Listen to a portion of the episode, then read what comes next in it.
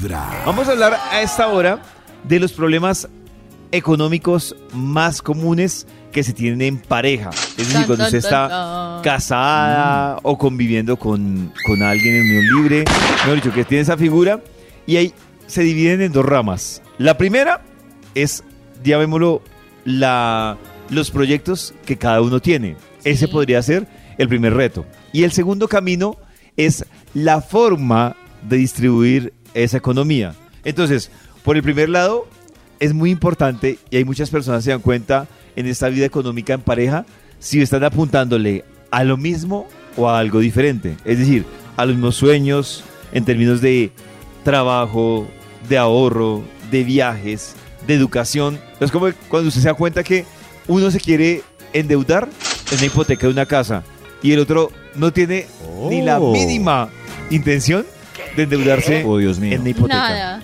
Ay, Ahí ya la cosa arranca. Pero mal, yo mal. tenía una pregunta antes de, de el tema de hoy era ¿se ahorra en pareja? Es más, o sea, uno aguarda más plata, es más próspero en pareja o solo. Pues Maxito, yo creo que se ahorra en pareja, pero dependiendo del proyecto, ¿no? O sea, Ah. yo creo que, que uno podría considerar la posibilidad, si, hay, si, si el fruto final Oh. es en común. Es decir, Sí. ahorro en pareja por, para los dos hacer un viaje, ahorro en pareja para los dos comprar, no sé, X, X bien o X cosa. Pero si el proyecto es muy personal, creo que, o sea, creo que también es proporcional el ahorro, no debería ser así. Mm. Aunque yo no sé, o sea, Maxito, tiene la duda si se ahorra en pareja, ¿O se si ahorra ahorra más. más? si, si yo ando solo por el mundo, puedo ahorrar mejor y estar más tranquilo económicamente que si, que si consigo pareja. Gasto más, en, no sé, en restaurantes elegantes, en botellas de vino, en, en- en Salidas. transporte, Yo, yo, por ejemplo, salidas, con lo que dice. Max, yo a confesarles algo.